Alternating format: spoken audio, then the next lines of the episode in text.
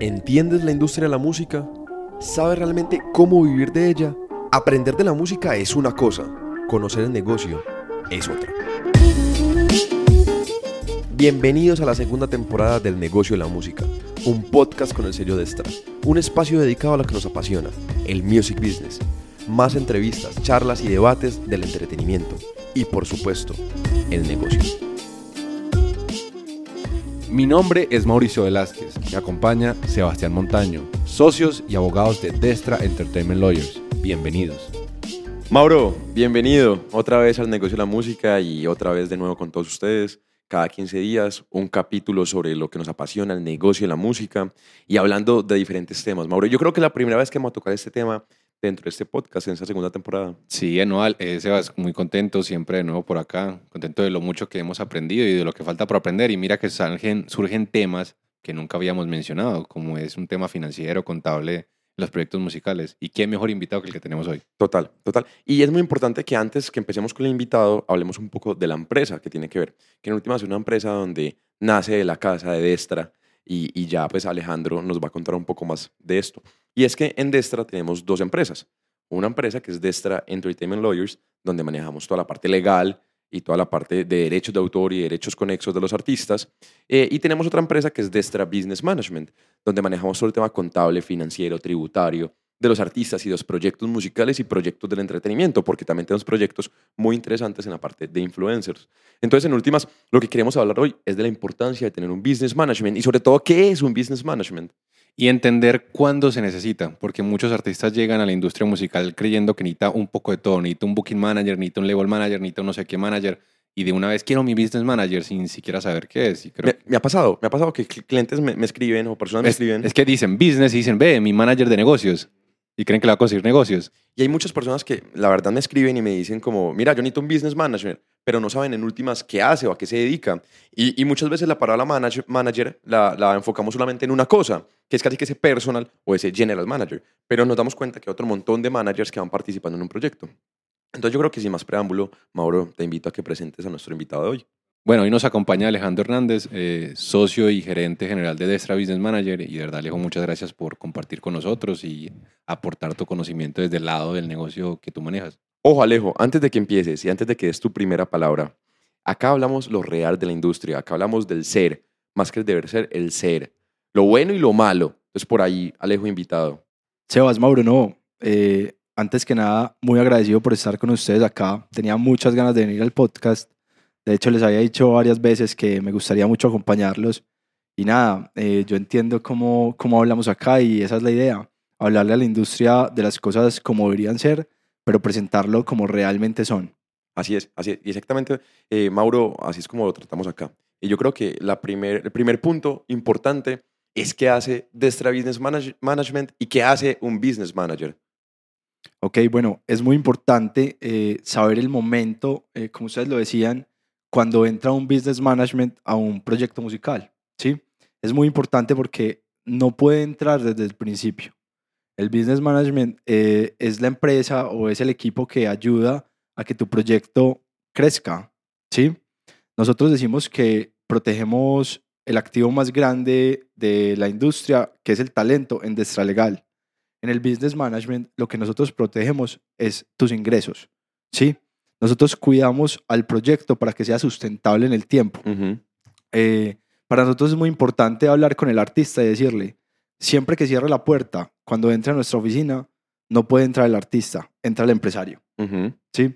Nosotros trabajamos solo con empresarios musicales que estén dispuestos a abrir las cartas y a dejarnos trabajar por ellos, porque en últimas esa es nuestra misión, trabajar porque el proyecto crezca, sea sustentable, sostenible en el tiempo. Y algo muy importante es que los artistas tienen que ser muy sinceros con su business manager. O sea, tienen que abrirse totalmente como si se lo abrieran a un cura. Total, total, Mauro, porque eh, es una de las cosas más difíciles, porque el artista viene con la percepción de que todo el mundo le quiere robar. Uh -huh, ¿sí? Uh -huh, sí? Lastimosamente en la industria eh, hay una concepción de que toda la gente quiere aprovecharse de, del artista. Nosotros tratamos de ser muy cuidadosos con eso porque el business management, así como los abogados, tiene que ser eh, el equipo de más confianza junto al manager general. Tiene que ser el equipo de más confianza porque vamos a conocer tus ingresos, vamos a conocer tus egresos, vamos a conocer qué te gastas, en qué te gastas la plata, ¿sí? Nosotros te vamos a ayudar y de hecho muchas veces nuestro trabajo es de ayudarle al artista, eh, o no solo al artista, ayudarle al empresario musical porque también trabajamos con managers, también trabajamos con CEO de disqueras, Con productores. sí, entonces es ayudarle a nuestro empresario musical para que entienda cómo hacer negocios, ¿sí? Y coger esos contratos que muchas veces firmamos y llevarlos a la realidad de los números. Entonces, digamos que la misión del business management es llevar los números al proyecto y con ayuda del business management el proyecto busca crecimiento, busca apalancamiento y busca ese tipo de negocios que le den flujo de caja al proyecto y además lo proyecten a futuro. Alejo, algo que me parece muy importante que dijiste en esa primera parte de la introducción es que lo que hace el business manager es trabajar con el ingreso. O sea, desde ahí parto que el proyecto para tener un business manager debe tener un ingreso, que muchas veces el proyecto no tiene ingresos y ya quiere que haya un montón de gente alrededor. Entonces, primero que te pregunto es, ¿el proyecto requiere de tener ingresos? Y segundo, para vos que manejas eh, el business de, de muchos artistas, ¿qué tan importantes son las regalías o ese ingreso pasivo comparado de pronto con, con el booking, con, con contratos de marca, de imagen? Listo, es muy importante. Voy a empezar por la primera pregunta. Entonces, ¿cuándo un proyecto debe ingresar a un business management? Cuando el proyecto esté a punto de recibir una inversión o un flujo de dinero importante. ¿De dónde puede provenir? Puede provenir de un adelanto o puede provenir de una inversión privada. ¿sí? Lo primero que yo le digo a los artistas o a los empresarios musicales es que no deben trabajar con la plata, Ok. no trabajar con el dinero, trabajar con las personas. Porque muchas veces eh, están eh, pensando en recibir una suma, una suma de dinero y ni siquiera saben por qué, no saben para qué. Y me preguntan, Alejo, eh, alguien me quiere invertir 1.500 millones de pesos. Quiero cerrar ese negocio ya. Ujú. ¿Para qué? ¿Para qué necesitas 1.500 millones de Total. pesos? Y lo que puede pasar es que se amarren y cuando uno se amarra a una inversión, tiene que saber con quién se amarró. Es hacer un negocio y con quién lo haces. Todo el negocio tienes que primero ver a la persona y luego sí lo que viene detrás. Entonces, para mí, el dinero acá es secundario, pero sí o sí, para entrar a un business management, yo siempre les recomiendo que sea cuando el proyecto esté a punto de recibir un ingreso que sea importante. Ok. ¿Qué hacemos nosotros cuando el proyecto está a punto de recibir un ingreso importante? Digamos que nosotros tratamos de manejar los proyectos como personas naturales a- al principio, cuando digamos no tienen ingresos representativos, porque la carga tributaria o la carga de impuestos es más baja. Ujú. Pero cuando ya están a punto de recibir una inversión de estas, si no se asesoran bien, por no invertir un peso en la asesoría, se van a perder 10 pagando impuestos. Nos ha tocado ver muchas veces que llegan y verlo como una inversión, no como un gasto. Total, es que el business management es una inversión. Porque al final del año el business management te dice, mira, yo te costé esto, pero ejemplo, te costé 500, pero te ahorré 1100, ¿sí? Entonces realmente con el ahorro tú me pagaste. Alejo, algo que me sucede mucho y que me pasa mucho con los artistas es que el artista y el productor y el manager piensan a un muy corto plazo. O sea, piensan en lo que tienen en la cuenta bancaria en este momento, pero no se dan cuenta que a futuro tengo que pagar nómina, tengo que pagar impuestos, tengo que pagar un montón de rubros que, que son importantes, que, Tengo imprevistos. exacto, imprevistos, un plan de lanzamientos, Se me dañó el carro, pues. cualquier cosa. Y ven ese dinero en la cuenta bancaria y creen que eso es estático, pero en realidad el dinero no es estático. Es bien importante. De hecho, nosotros tratamos de no mantener el dinero en las cuentas de ahorros.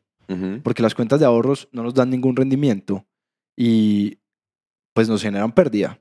¿sí? Para mí tener el dinero quieto es perderlo. Entonces, muchas veces toca hacer un trabajo muy constante con los managers, con los empresarios musicales, para decirles, venga, piense a futuro. Porque ellos siempre están pensando en los tres lanzamientos que vienen. Total. No pueden ver más allá. A lo mucho. Y también los entiendo, también los entiendo. Sí, claro, Mauro. Porque a veces también están pensando solo en el lanzamiento que viene. Literal. Sí, sí, sí, ¿Ok? literal. Vean, yo he tenido experiencias con artistas que me dicen, eh, entraron 1.100 millones de pesos a la cuenta, ¿sí? Y el siguiente lanzamiento va a gastar 650. Ujú. Pero lo que él no entiende es que yo tengo que proyectar cuándo va a volver a ingresar un recurso a la cuenta para poder gastarme ese dinero. Y es muy grave, sobre todo cuando viene un adelanto, porque no sabes cuándo vas a volver a recibir otro ingreso así. Claro, entonces muchos artistas, muchos empresarios musicales llegan y me preguntan, pero pues yo ya tengo contador. Esa era la pregunta que yo tenía, Alejo. Eso. Entonces, eso es bien importante, porque eso es un ecosistema. La parte contable es interesante y es importante porque esta es la base de la empresa para poder presentar los impuestos, para no incurrir en sanciones, ¿sí? Pero viene una parte mucho más importante y es la parte financiera, la planeación financiera del proyecto. La planeación financiera del proyecto es muy importante porque es mostrarle al empresario musical su empresa a largo plazo. Entonces, les voy a hablar de casos, por ejemplo, que me han pasado. Eh, recibimos un adelanto grande, entonces recibimos uno por eh, distribuidora y recibimos uno por editorial y recibimos un adelanto muy grande y la caja de la empresa se ve muy grande, ¿sí? Ujú. Pero ellos no entienden muchas veces o es difícil que comprendan el concepto de flujo de caja, ¿sí? Porque entonces ya tuve un ingreso muy grande, pero si yo voy sacando dinero, a mi flujo de caja no está ingresando más dinero. Sí. Muchas veces eso es una primera inversión para trabajar el proyecto. Esa plata es para trabajar el proyecto. Y si se lo gastan en cosas que no sean trabajar el proyecto, va a ser un gasto no justificado. Y hasta se lo gastan en pasivos. Exacto. Entonces, si me dicen a mí, hey, eh, es que voy a recibir un adelanto y yo con eso me quiero comprar un apartamento, pero lo voy a poner a rentar, entonces por eso va a ser un activo. Digo, no, no, no, es que en la música es dinero para hacer música. ¿sí?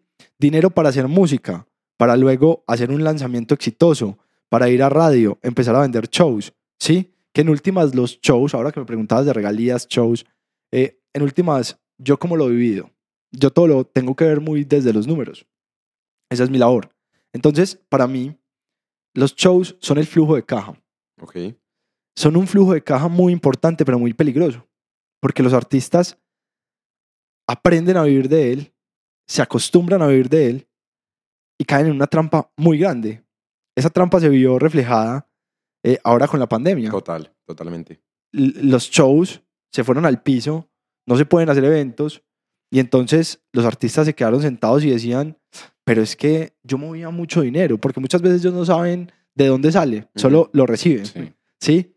Entonces eh, me decían, Alejo, estoy muy preocupado, no tengo con qué pagar esto o me veo alcanzado, ¿sí? Y ahí es donde viene lo importante de las regalías. Yo poder estar sentado en mi casa mientras alguien está reproduciendo mis canciones, generando un ingreso pasivo. Y te pregunto, Alejo, eh, y no solamente esa regalía como ingreso pasivo, sino ese adelanto que me dan de distribución editorial, discográfico o un inversionista de capital, que me permite de pronto no recibir esas regalías por un tiempo determinado, pero que ya va a tener un ingreso muy grande en mi cuenta, que lo que vos dices me parece muy ganador, y es vivir de lo que genere ese dinero, poner ese dinero a rotar, a moverse, que para mí es lo más ganador, que como vos le decís, sentarlo y ponerlo en una cuenta es perderlo. Total. Les voy a tratar de explicar esto. Eh, Yo siempre les digo a los empresarios musicales que piensen en mí como un amigo que sabe de números y de leyes. Ajá. ¿sí? Eh, a mí me gusta hablar así, mm, para que no sea tedioso. Entonces, lo voy a tratar de poner muy sencillo. Nosotros tenemos aliados, ¿sí? que son fondos de inversión, eh, con los que trabajamos la plata a riesgos muy bajos. ¿sí? Entonces, nosotros lo que hacemos es, ingresa, ejemplo, 100 pesos. Yo hago flujos de caja de tres meses para el proyecto. Entonces yo le digo, en los próximos tres meses usted solo necesita 20 pesos. Yo le voy a dejar disponible en su cuenta de ahorros 20 pesos. El flujo de caja de los siguientes tres meses, ¿sí? De los tres meses que van arriba, Sí. lo voy a poner en un fondo que me deje liberarlo sin cláusula de permanencia. Es decir, en cualquier momento que yo necesite ese recurso, puedo liberarlo. Pero mientras lo deje allá me está generando un rendimiento que podría ser bajo, pero no importa. Puede ser el ahorro para mis impuestos, puede ser el ahorro para algunas cosas del proyecto. Simplemente Sí. mejor que tener en la cuenta de ahorros que se pierde. Pues. Exacto. Y lo que queda disponible para los últimos seis meses Ajá. lo pongo en un fondo un poquito más rentable, diversifico el riesgo, pero siempre trabajo con el riesgo del cliente, ¿sí? O sea, es decir, por regla general trabajamos en riesgos muy medianos o muy bajos y lo ponemos a rentar para que tengamos siempre flujo disponible. Nunca el proyecto se va a quedar sin flujo, pero siempre va a estar rentando, ¿cierto? Entonces digamos que es un- eh, eh, como a un como de forma eh, muy gruesa eh, la forma en la que nosotros manejamos el dinero, ¿sí? Que es muy importante. La planeación financiera es bien importante y se los digo porque es que eh, no sé si ustedes hablan un poquito sobre lo que cuesta sonar en radio. No lo hemos tocado y va a ser un invitado Sí, que tengamos que va a ser de radio y eso es un rubro supremamente costoso a la hora de planear. Eh, entonces ahí quiero entrar un poquito, no voy a dar valores, no les Ujú. voy a hablar de eso para no dañarles el capítulo. Que no censuren. Pero Que te censuren, Mauro. sí, sí, sí. Entonces simplemente voy a contar esto. Hay proyectos que necesitan sonar en radio sí o sí, por el género. ¿Sí? Es decir, eh, la música popular no se mueve igual que la música urbana. De hecho, las zonas en las que yo tengo que sonar, eh, las partes a las que tengo que llegar Son diferentes. distintas. Total. Y la estrategia digital versus la estrategia análoga son muy diferentes en precios. Claro. ¿Sí? Entonces, para yo posicionar mi proyecto, tengo que tener muy clara la estrategia. Entonces, cuando a mí me trae el manager y me dice es que yo quiero meter ya este dinero acá para sonar en toda la radio, la primera pregunta mía es, ¿para qué? ¿Sí? Ujú. siempre detrás de todas eh, los objetivos de, de un proyecto, detrás de todo plan de un proyecto, va un para qué del business. Total. El business management siempre pregunta para qué. Porque vos tienes que justificarlo con el dinero Sí, que hay. claro. Exacto. Alejo, digamos, yo te quería hacer una pregunta, tú que también vienes del mundo financiero, pues, ¿cómo ha sido el cambio? O sea, ¿tú cómo les dirías a, a los artistas, a los empresarios, porque sé que es así, que les es muy difícil, muy difícil entender esto, el valor de esto, de, de- de lo que tú haces? ¿Cómo es ese cambio de chip de, de una, de una industria más formal, como puede ser la industria financiera, pues, más, más O tradicional, empresarial. empresarial, a ver en la industria musical que no entiende el valor de estas cosas y le da miedo? Mauro, es muy difícil. Es muy difícil y muy triste. Mm. Es muy triste porque la mayoría de los empresarios musicales con los que yo me siento me dicen que ellos aprendieron a partir del error. Y dicen algo con lo que yo no estoy de acuerdo y es, yo pagué ese peaje ya. Es Sí. súper común en la Sí, industria. Súper común. Yo lo que les voy a decir es, ahorren para el peaje, no lo paguen, ¿sí? Eh, es muy importante que en la industria trabajen con gente experta en la industria, primero. Y lo segundo es, equipo, dedíquense a hacer lo que saben hacer. Un manager es manager. Un artista es artista. No se dediquen a otras cosas. Si el artista está pensando en dinero, Está perdiendo tiempo. está perdiendo plata. ¿Sí? Tiempo. Eso es muy importante para el proyecto. Si el manager me está organizando la contabilidad, está perdiendo plata. A mí me parece algo muy ganador, Alejo, y es que en un proyecto que ya vaya creciendo, hay que delegar y hay que saber cada persona para qué es buena en el proyecto. O sea, y, y es como poner al chef a, a repartir platos y el que reparte platos a hacer otra Y cosa. eso es algo tan común en, en todas las demás empresas, o sea, todas las demás industrias, que las empresas tengan áreas, tengan eh, subgerencias, que tengan no sé qué, y en la industria musical se ve tan extraño eso, que una empresa musical tenga un gerente, que tenga subgerentes, que tenga delegados.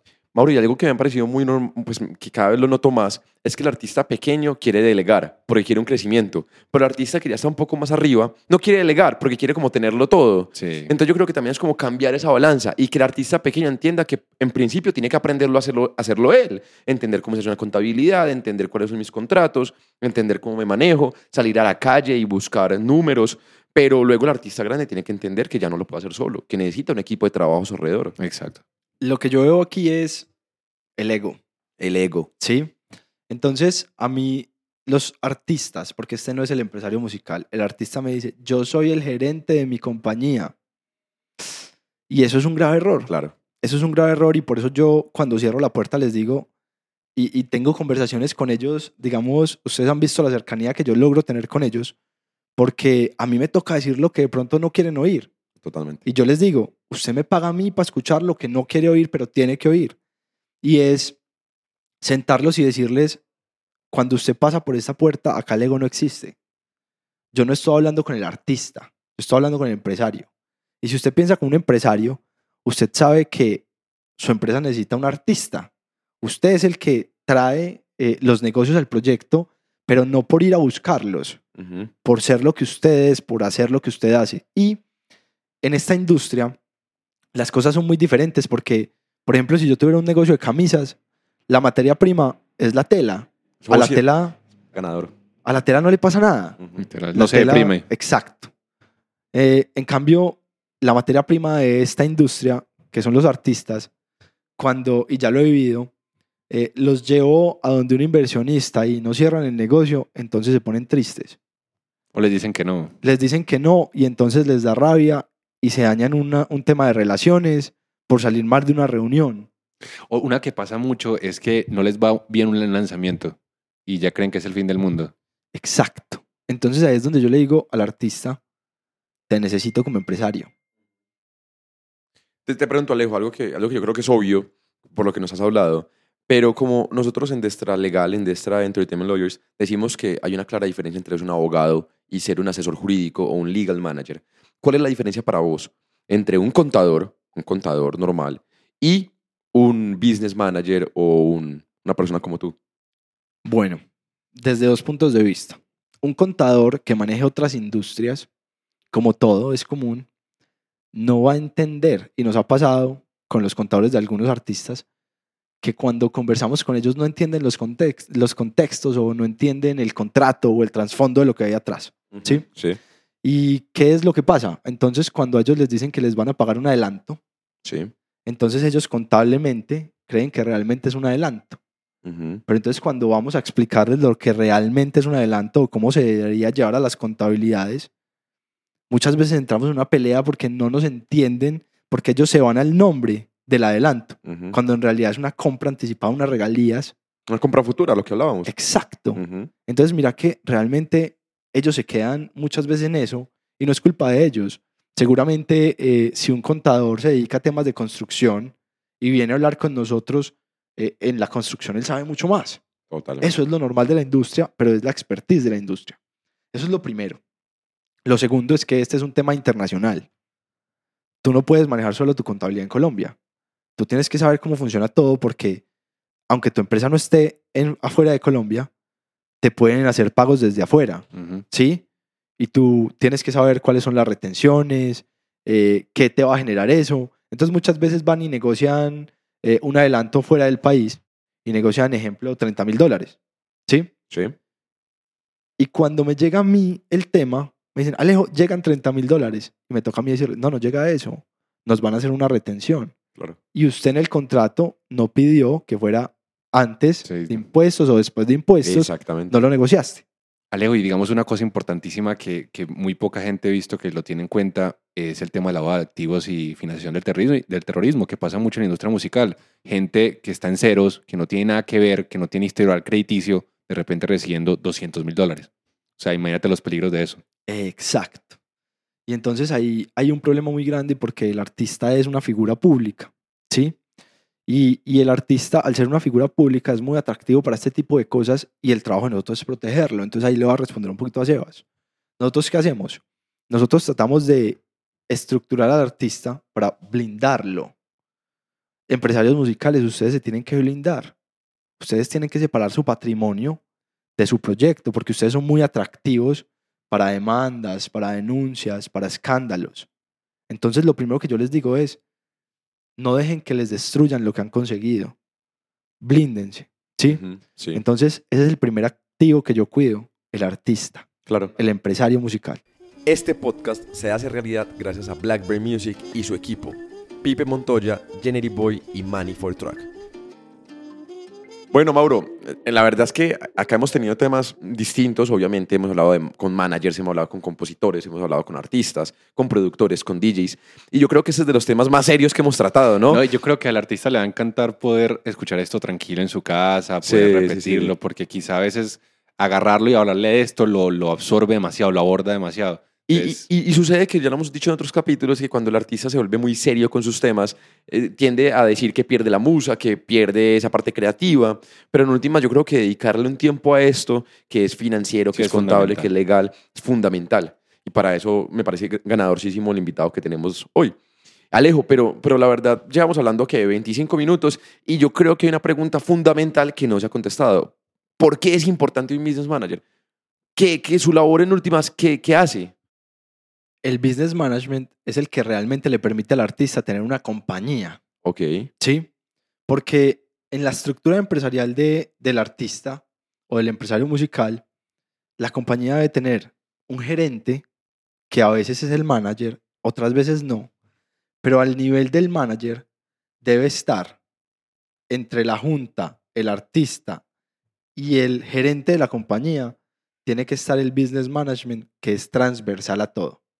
A nivel de junta, a los socios del proyecto, los asesoramos para los negocios, los asesoramos en las finanzas, en tributación, ¿sí? Hacemos un plan de impuestos, hacemos un plan financiero y un plan de crecimiento de la compañía.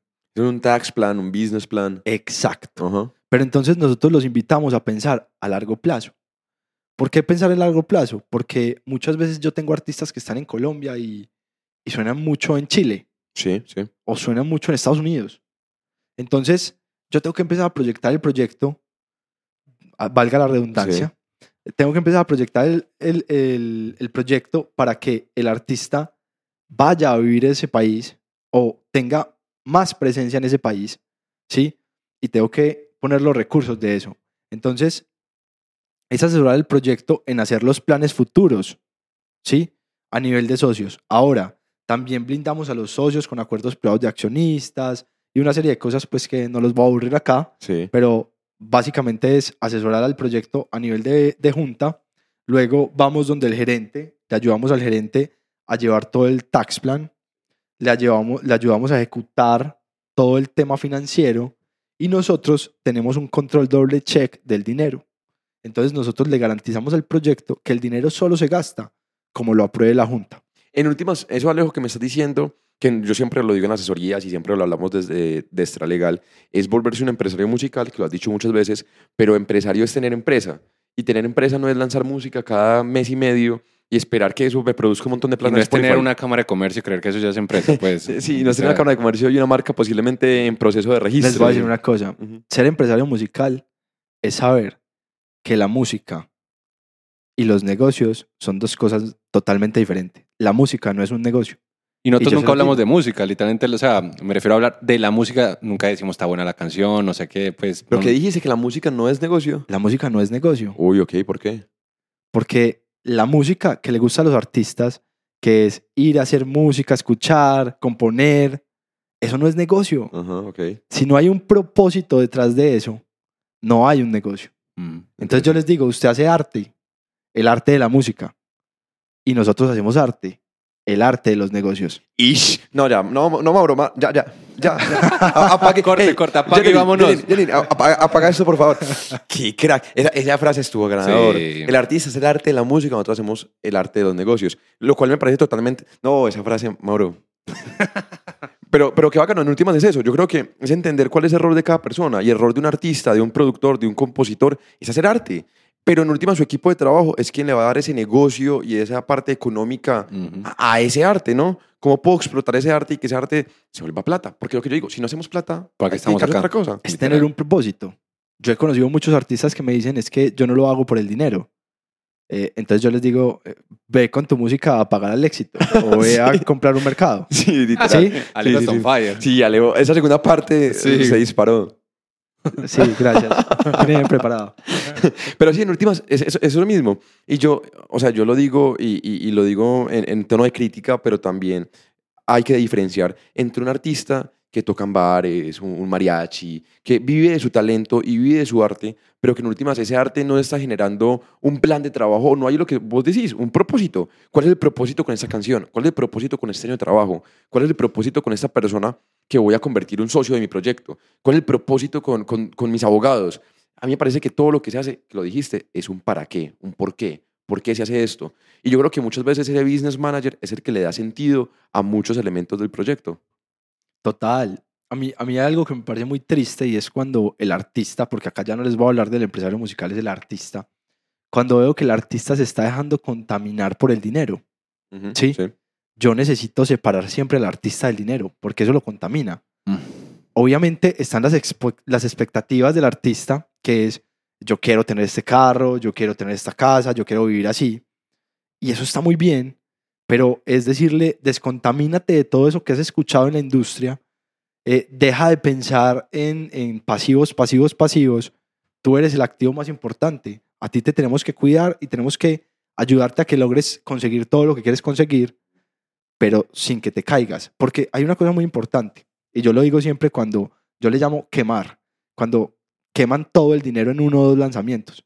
Yo les digo, ah, sí, ya hicieron mucha bulla, ya todo el mundo los vio. ¿Y ahora qué? Si quemaste todo el dinero en tus primeros dos lanzamientos, o si quemaste todo el dinero en unos tres lanzamientos, tienes que seguir sosteniendo eso, porque la industria va a hablar.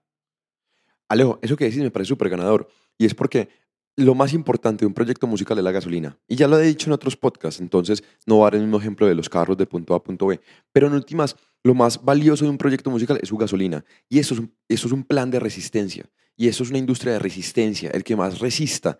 Y yo, ¿cómo hago para que esa gasolina me dure todo el trayecto que requiero para que mi proyecto se pegue? Y digamos algo muy importante que es también trabajo del business, es entender cuál es el trayecto, que es lo que principal trabajo de saber de vas a necesitar tanta plata para tantos años de funcionamiento y ahí uno ya se empieza a dimensionar cuánta Total. plata va, va a necesitar. Cada proyecto es un ecosistema diferente.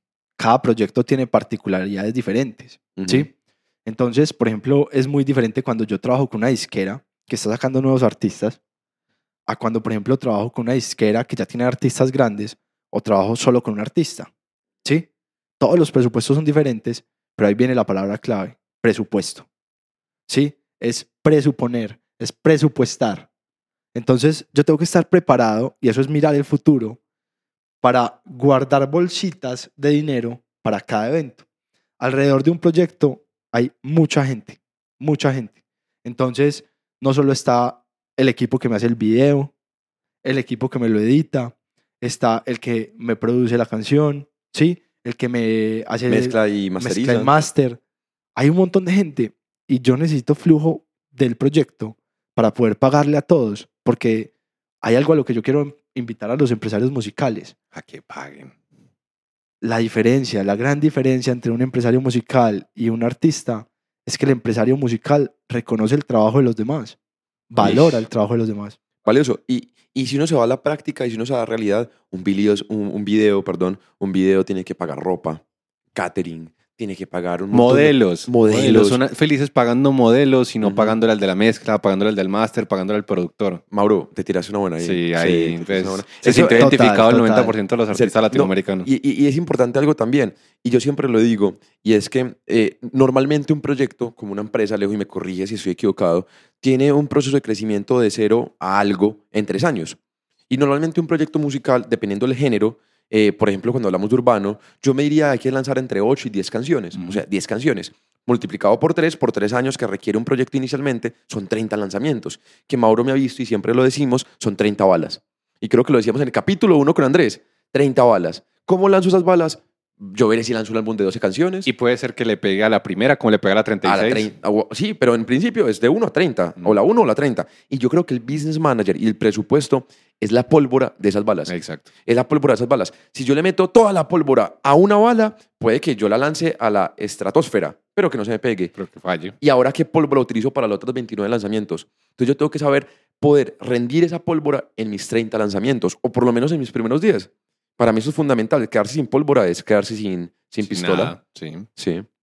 Total, este, eh, esta industria tiene una clave para el éxito. Les tengo la primicia de la clave para el éxito. ¿O no? Vamos a sentar. Eh, Pepe, yo me siento bien. Espera, Yo saco me- cuaderno y Pepe, papel. Yo me siento bien y saco por acá la agenda.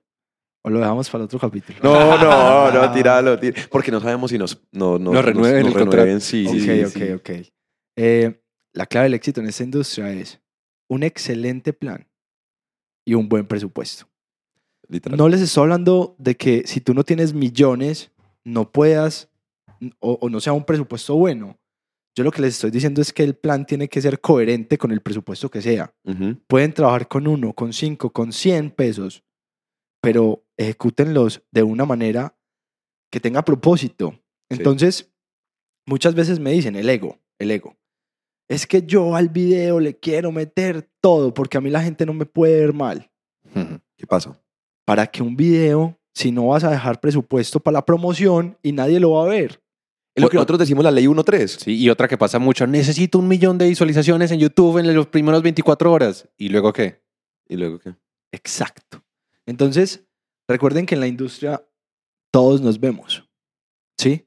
Todos nos estamos viendo constantemente, aunque no lo reconozcamos. En la industria todos se están viendo y todos saben que lo que muy rápido sube, muy rápido baja. Lo que necesitamos no es crecimiento rápido, es crecimiento sostenido. Constante. Sí.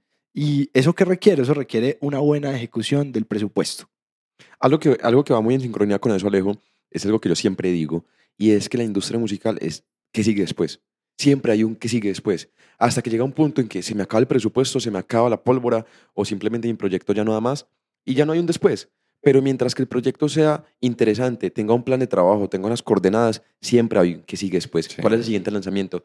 Y, y uno ve artistas grandes, o sea, artistas Billboard, eh, con discos ganadores, siempre hay un disco después. Hasta que ya mi proyecto y yo decido retirarme. Pero mientras tanto es, que sigue?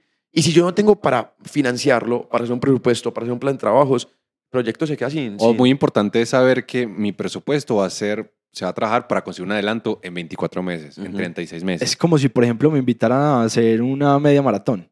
Ujú. Sí. Yo necesito una cosa, oxígeno.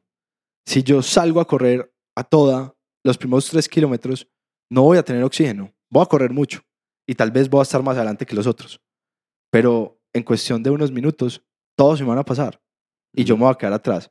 Me pueden pasar muchas cosas. Me puede dar vaso, me salgo de la carrera, todo, porque necesito oxígeno. El dinero es el oxígeno del proyecto. Pero Alejo, ¿eso fue una experiencia personal? O sea, ¿estás ahí? ¿No? no, eso fue que hoy me levanté romántico. Sí, literal.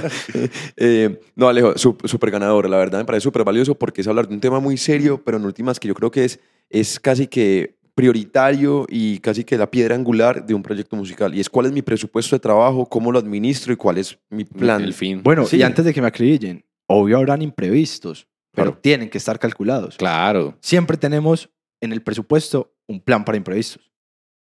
No, y algo que me parece importante, Alejo, es que, y, y- y lo he visto, si se me pega esta canción, hey, entonces hay que meterle más, obviamente, el proyecto está funcionando, vamos por ese camino. Y eso tiene que estar presupuestado. Es que los presupuestos de lanzamiento, que ese es un tema que me parece muy interesante, los presupuestos de lanzamiento eh, se deben manejar graduales. Yo siempre le digo al artista, ¿cuánto tiene para meterle a este lanzamiento? Le voy a meter 30, no se los meta de una. Empiece con 10. Si cumple la meta, le doy los otros 10. Ujú. Y si cumple la meta de esos otros 10, le libero el otro 10. Y si cumple esa meta, le saco plata de los imprevistos. ¿Sí? Es una inversión gradual. Y si cumple esa meta, vos la invertís. Ah, no, no, no. Yo le compro el máster. Pero sí, es súper cierto. Algo que yo veo, Alejo, es que el manager eh, y el artista tienen un plan de trabajo y se inventan algo totalmente creativo. Pero desde el punto de vista legal, como asesores legales y Alejo como un asesor financiero, lo que hacemos es llevar ese plan creativo a la realidad. Al O sea, papel. bajarlo de las nubes y decir como, ok, esto es viable, esto no es viable.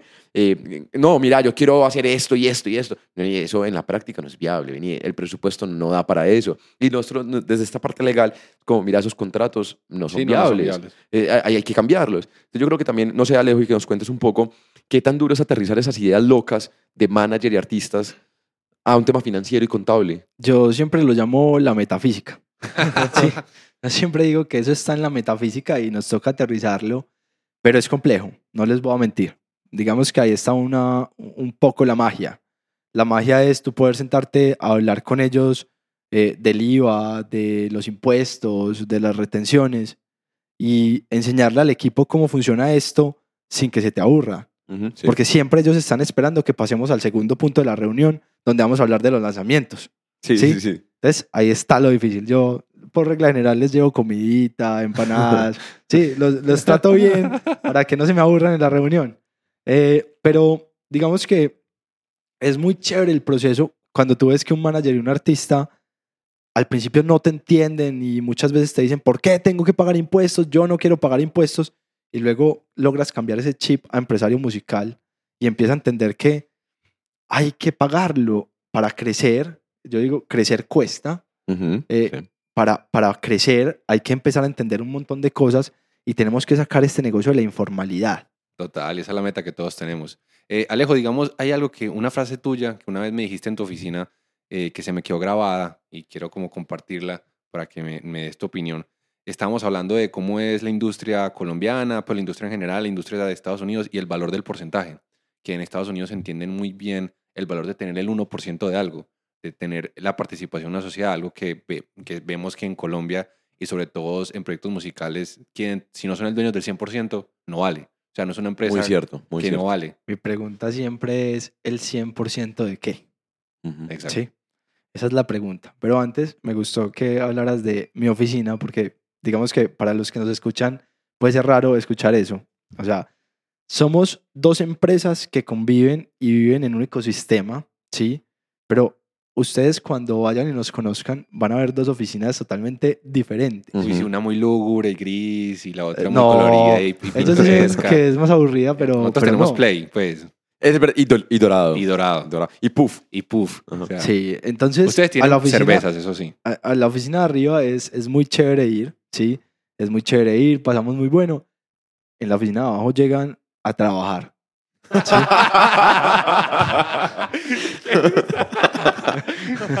Listo, dejando el chiste a un lado. eh, a mí me gusta mucho cuando nos visiten, entonces los invito a que se animen y, y nos visiten, nos escriban, eh, nos hablen. A nosotros nos encanta recibirlos. Volviendo al tema del porcentaje, eh, en realidad a mí me gusta mucho cuando llegan a mi oficina y llegan bravos y me dicen, Alejo, este es un descarado, me está pidiendo el 20% de mi proyecto. A mí me encanta preguntarles, ¿el 20% de qué? Yo iba a decirlo, yo, yo quería decirlo, porque en la industria musical vendemos mucho humo. Demasiado. O sea, se vende mucho humo. Entonces yo creo que cuando me dicen 20%, ¿de qué? Es, estás vendiendo humo. Pero yo lo siento. Sí. Les, voy a, les voy a contar lo que yo hago. Yo los siento, les doy agua, los preparo y me indigno. Y les digo, no te puedo creer. sí, sí, sí. ¿Cómo Qué se descarado. le ocurre sí. pedirte el 20%? Se va a llevar 0,00000 pesos.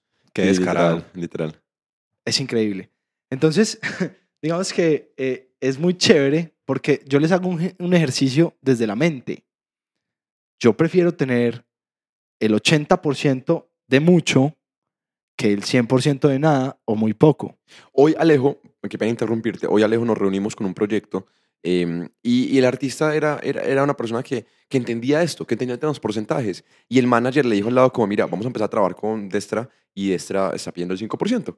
Entonces tú no vas a tener 55 porque hay otros inversionistas, otros socios, no vas a tener 55 sino el 50, pero a cambio de ese 50 va a tener todo esto. Y él dijo como, ok, ok, lo entiendo, listo, perfecto. Y él fue muy consciente de que entregar un 5% era en últimas agregar una compañía que le va a dar valor a tu proyecto. Entonces ahí se vuelve real un porcentaje. Y ahí se vuelve interesante un porcentaje. ¿Por qué, por qué los porcentajes son importantes? Cuando tú a tu equipo lo remuneras por porcentajes, tu equipo siempre va a estar trabajando en pro de que tu proyecto gane. Claro. ¿Sí? Entonces, obviamente hay una línea muy delgada y obviamente hay partes donde tenemos que tener cuidado, pero yo siempre les digo, a mí me encanta dar porcentajes, porque cuando yo le doy porcentaje a alguien, lo hago parte de, no es un extraño. Lo vuelves doliente. Exacto. Entonces, obviamente hay que tener mucho cuidado al repartir esos porcentajes y no podemos salir como locos a repartir porcentajes a todo el mundo, porque también tengo empresarios que le quieren dar un porcentaje a todo el mundo, que dicen, venga, ¿y yo cómo meto a mi abuela que es que escucha las canciones desde el primer día? No, venga, no, no todo el mundo puede tener porcentaje, pero sí hay partes claves que se arman con porcentajes. Y entonces, si a mí alguien me va a in- invertir dinero, obviamente yo tengo que cuidar mi proyecto, tengo que hacerlo asesorado y bien asesorado y traer la inversión bien asesorado, pero dar un porcentaje ahí no está mal porque me Ujú, está sí. aportando. Si yo tengo un equipo que está trayendo negocios a la mesa, que está constantemente buscando negocios y conectándome con personas, que es lo que realmente es valioso, por ejemplo, la diferencia entre un abogado y un legal management, Sí. ¿sí? Cuando yo tengo eso en mi equipo, es valioso eh, recompensarlo.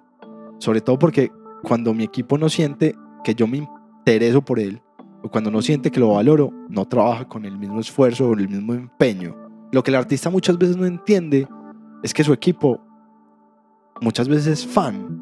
Ujú, Él sí. está trabajando con sus fans, son sus fans número uno. Y los trata muchas veces como si fueran personas X. X. Sí. Que me quieren robar. Exacto. Entonces, yo los invito a que cuiden mucho su equipo, que su equipo es lo que al final hace que su proyecto sea su proyecto. Sí, tú eres el artista, tú eres el productor, tú eres la cara visible del proyecto. Pero tu proyecto no es solo tú, tu proyecto es todo lo que pasa atrás para que tú puedas llegar a donde estás tú. ¿sí? Alejo, para terminar, eh, nosotros tenemos la sección al final, que es la sección favorita del público. Mentira, no, pero la verdad es una sección que nos gusta mucho porque es muy puntual y es tres tips, tres consejos para un artista, productor, manager, empresario. Tres tips o tres consejos para un empresario. Tres frases, tres punchline, Mauro. ¿Cierto? Y empiezas a rapear. Ok, ok, no. Entonces, no, la primera. no. La primera es no se monte en la película. Ok, ok. Ok. Empezó duro. Sí, no se monten en la película. Y no sé, o sea, ese artisteo que hablamos muchas no veces. se guille. Sí, no se que llaman. Sí, sí, sí. Segunda. Manejen bien su dinero. Y yo creo que en últimas eso es lo que es un business, ¿no? Manejar bien el dinero. O no manejen su dinero. Que ustedes no estudiaron para eso. Es- es- es- esa es la asesoría, no manejen su dinero. Total.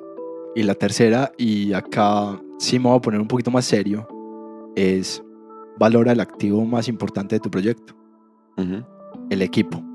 Ok, ok. Súper ganador, súper ganador. Me parece que en últimas, yo creo que ese es el core de, de este podcast, Mauro. Y de este podcast y de este capítulo.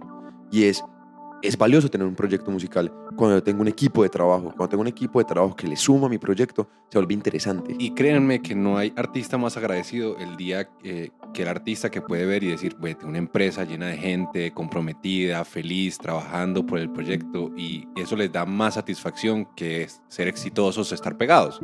Y lo que- eh, tener empresa. Y lo que hicimos muchas veces, una cosa es lanzar música por lanzar, y otra cosa es, no, mira, esta es mi sociedad de gestión colectivas, esta es mi editora o mi administradora independiente de publishing. Sí, habla con mi abogado, Habla con, con mi mi business, abogado, con mi manager. que obviamente cuesta. Y de Sí. pronto en un principio no es necesario. En un principio el artista tiene que aprender de muchas cosas, pero luego en un punto dado, cuando yo ya sé que tengo que exigir y sé que hace mi equipo, pues va a ser mucho más fácil tenerlo y cuidarlo, porque valoro lo que hacen, porque yo ya entiendo qué es lo que hacen. Entonces yo creo que desde ahí va que los artistas escuchen este capítulo que me parece muy ganador, porque es entender que es un business y es entender que es otra pieza fundamental de la música, que es todo el tema de manejo contable y financiero.